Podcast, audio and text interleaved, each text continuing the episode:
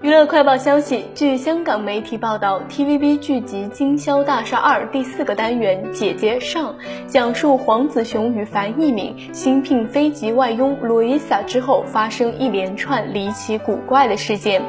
黄婉华外表神情及举动神似，说流利菲律宾语以及带飞腔的英语，令观众怀疑她真的是飞机。